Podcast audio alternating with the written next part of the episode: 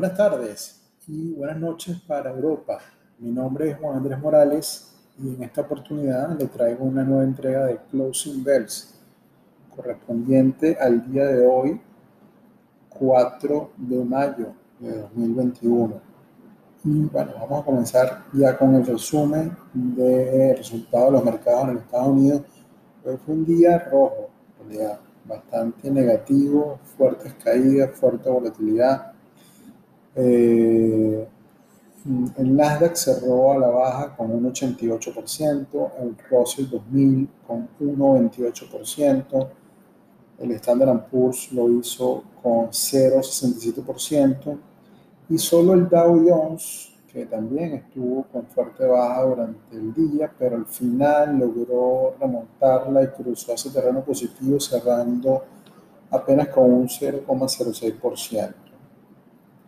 El petróleo cerró al alza también con 2,57%, bastante fuerte la subida del petróleo. Y el oro cayó 0,74% y la plata también cayó 1,35% después de esas fuertes subidas del día de ayer. Recuerdan que eh, la plata había subido hasta los 27. Eh, pero hoy, pues bueno, corrigió al igual que el oro hacia la baja.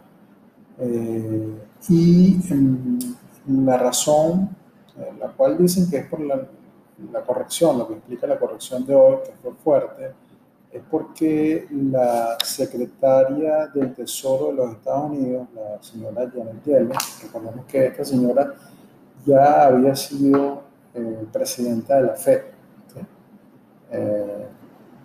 lo fue durante Obama y también durante al comienzo, si no me equivoco, de la presidencia de Trump.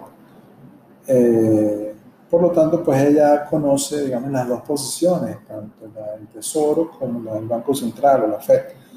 Pues bueno, ella uh, asomó en una, un comentario, en una entrevista que le habían hecho, que era muy probable que se aumentasen las tasas de interés pronto para contener o, o, evitar que la economía de los Estados Unidos se recaliente. Y esa palabra recalentar significa inflación. Y eh, es por ese comentario que los mercados hoy eh, tambalearon con fuerza y demuestra pues, que los, los, mercados en realidad están bastante débiles. Es decir, los mercados están muy sobrecomprados en su mayoría. No, no voy a no hablamos de acciones individuales, sino en su mayoría están sobrecomprados y son muy sensibles a cualquier noticia negativa.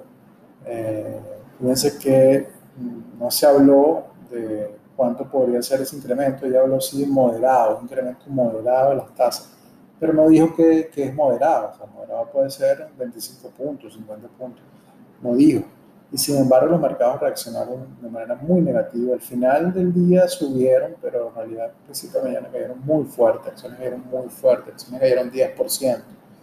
Eh, y eso pues dice mucho de la, la, volatilidad que hay en los mercados y la sobrecompra que hay en los mercados. Es decir, una vez que ocurra una, un incremento de las tasas de interés, pues ya nos podemos imaginar qué puede ocurrir en los mercados. ¿no? Hay correcciones mucho más fuertes. Hoy hubo una corrección, hoy hubo una corrección, una pequeña corrección, pero al fin y al cabo muchas acciones corrigieron. Eh, incluso las que estaban ya, ya baratas, por decirlo de alguna manera, también corrigieron. Eh, el Bitcoin cayó y se ubica hasta hace unos minutos en los 54.615. Ethereum sigue subiendo y ya se ubica en los 3.383. Eh, el rendimiento de los bonos del Tesoro de los Estados Unidos cayó con fuerza debido a esta noticia, pues muchos inversionistas eh, fueron hacia los bonos de manera de refugio y la tasa cayó a 1,59%. Y el dólar se fortaleció en 0,38%. Eh, recuerden que el, el, el, dólar también es muy sensible a las tasas de interés. Eh, pues las tasas de interés eh, encarecen o abaratan la moneda. Al subir la tasa de interés, pues hace más costoso la moneda, hace más costoso el dinero. Eh, y esto pues fortalece la moneda subyacente, esa tasa de interés, que en este caso es el dólar. Eh, en realidad el dólar ha estado muy volátil, fluctuando entre depreciación y fortalecimiento, pero hoy sí se puede asociar que este fortalecimiento de 138%, que no es poco en realidad para una moneda, eh, podría estar asociado a esa eh, posible aumento en próximas semanas, meses de la tasa de interés. Eh, en resumen, como estadística de la Bolsa de Nueva York, del New York Stock Exchange, ellos informan que se negociaron 1.390 de acciones al alza, pero 2.440 eh, acciones a la baja. En Nasdaq también, también compartió sus estadísticas informando que 137 acciones fueron negociadas al alza y 110 acciones fueron negociadas a la baja, o precios más altos y precios más bajos. Es lo que quiso, quiere decir el Nasdaq. Eh, el VIX, no le he hablado en anteriores oportunidades del VIX, pero lo hago ahora porque es importante. El VIX es, ese indicador de volatilidad. Eh, muchos le llaman el, indicador de miedo. Eh, pero en realidad es un indicador que se determina en función a la volatilidad implícita. De hecho, el VIX significa eso, volatilidad implícita, que nace del mercado de acciones. Hay dos tipos de volatilidad. La volatilidad histórica, que realmente la, la mide la beta, y en otras sesiones que son un poco más, más específicas le hablaré de eso. Pero la volatilidad histórica eh, se determina en función a, la variación de los precios, por lo general en los últimos cinco años, que toman un periodo de tiempo bastante grande. Eh, y la volatilidad implícita, que es la que estamos hablando, es la volatilidad que podría ocurrir en función al movimiento de los mercados de opción. Recordemos que los mercados de opción son contratos que no son como, se parecen a los futuros, pero en realidad son más, más, corto plazo. Eh, y esto eh, pues determina una volatilidad. Y esta volatilidad hoy eh, también tuvo fuerte incremento, todavía sigue estando por debajo de 20, un límite de la volatilidad digamos que son los 20, cuando está por debajo de 20 se dice que los mercados podrían seguir subiendo, en realidad está en ese límite, está en 19.48, hizo pero subió hoy 6.39%, subió mucho. Cuando está sobre 20, sí hay más probabilidades de que los mercados eh, caigan. Eh, cuando está debajo de 20, hay más probabilidades de que los mercados suban. De esa manera se maneja la volatilidad. Eh, en cuanto a los principales mercados europeos, comparto que el FTS 100 también cayó. Y recuerden que los mercados están de alguna manera eh, conectados. La economía está globalizada y todos los mercados pues, se afectan por igual. Eh, y es el caso de los mercados europeos. El FTS 100, la bolsa de Londres, cayó también 0,67%. El DAX la bolsa de Frankfurt cayó muy fuerte, 2,49%, el CAT 40 lo hizo en 0,89% y el IBEX 35, la bolsa de Madrid, también cayó en 0,71%. En los mercados asiáticos, realmente aquí pasa lo contrario, no hay tanta conexión como la decía entre Europa y los Estados Unidos. Recuerden que las políticas monetarias de Europa y Estados Unidos son muy similares y ya lo estamos viendo. Eh, paquetes de estímulos, las compras de activos, las bajas tasas de interés.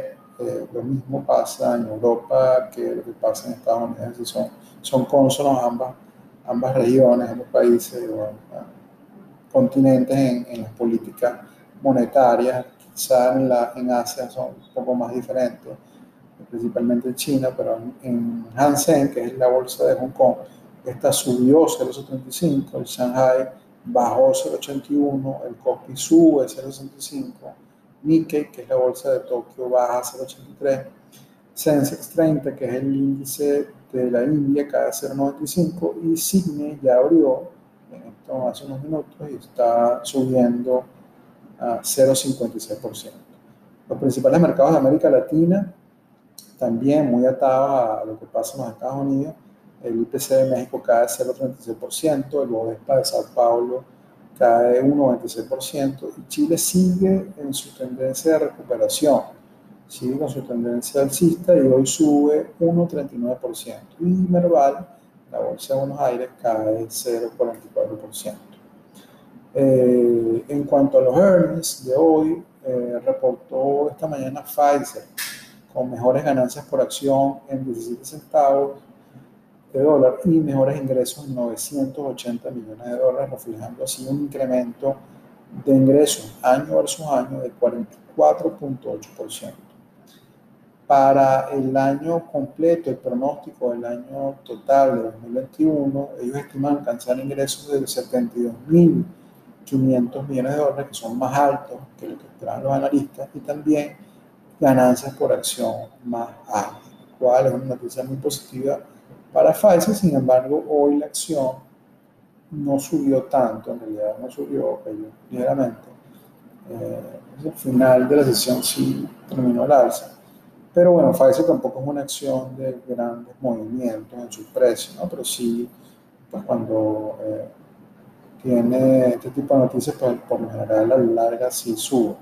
Y por lo que se ve en las ganancias por acción que van a reportar, va a crecer este año y obviamente pues gracias a lo que podría traerle la vacuna, aunque ya les he comentado antes que la vacuna no precisamente son muy rentables, eh, pero sí pues traen mucha caja. eh, eh que es una compañía de videojuegos muy famosa, es Activision.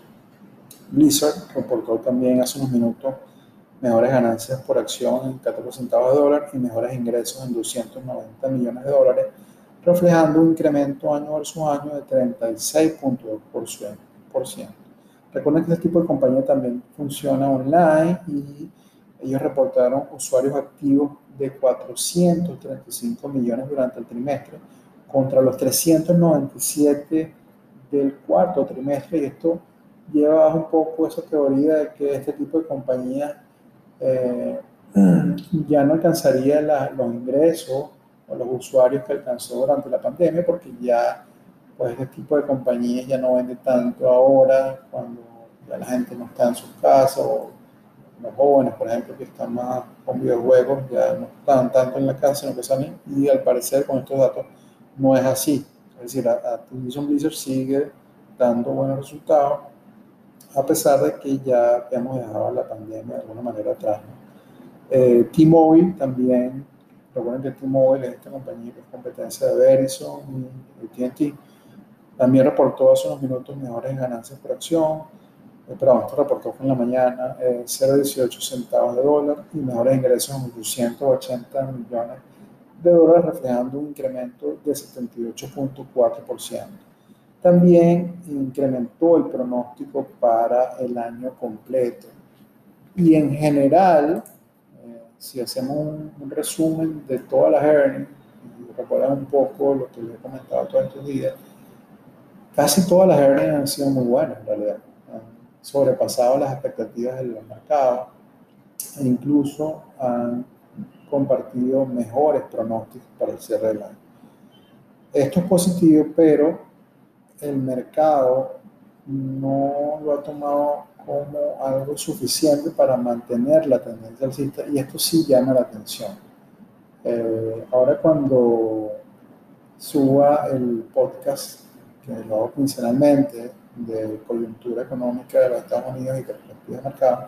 Voy a hablar un poco más en detalle de esto, pero en general les comento que mi percepción, no solamente la mía, sino recuerden que yo siempre cuando doy una opinión lo hago eh, con base en el consenso de analistas y expertos y luego pues doy yo mi, punto de vista, pero nunca eh, diferente a lo que el consenso opina.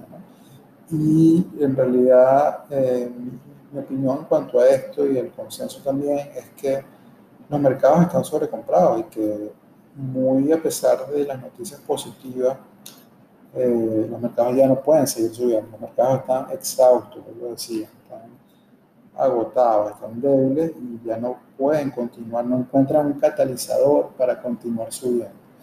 Hoy un ejemplo de que apenas una noticia muy vaga, como es un posible incremento de interés, es decir, cuántos puntos porcentuales podría subir, eh, generó una caída fuerte. Pero claro, la caída fuerte fue en acciones de alta sobrevaloración, que son muchas en realidad. Eh, las tecnológicas, por supuesto, cayeron muy fuerte.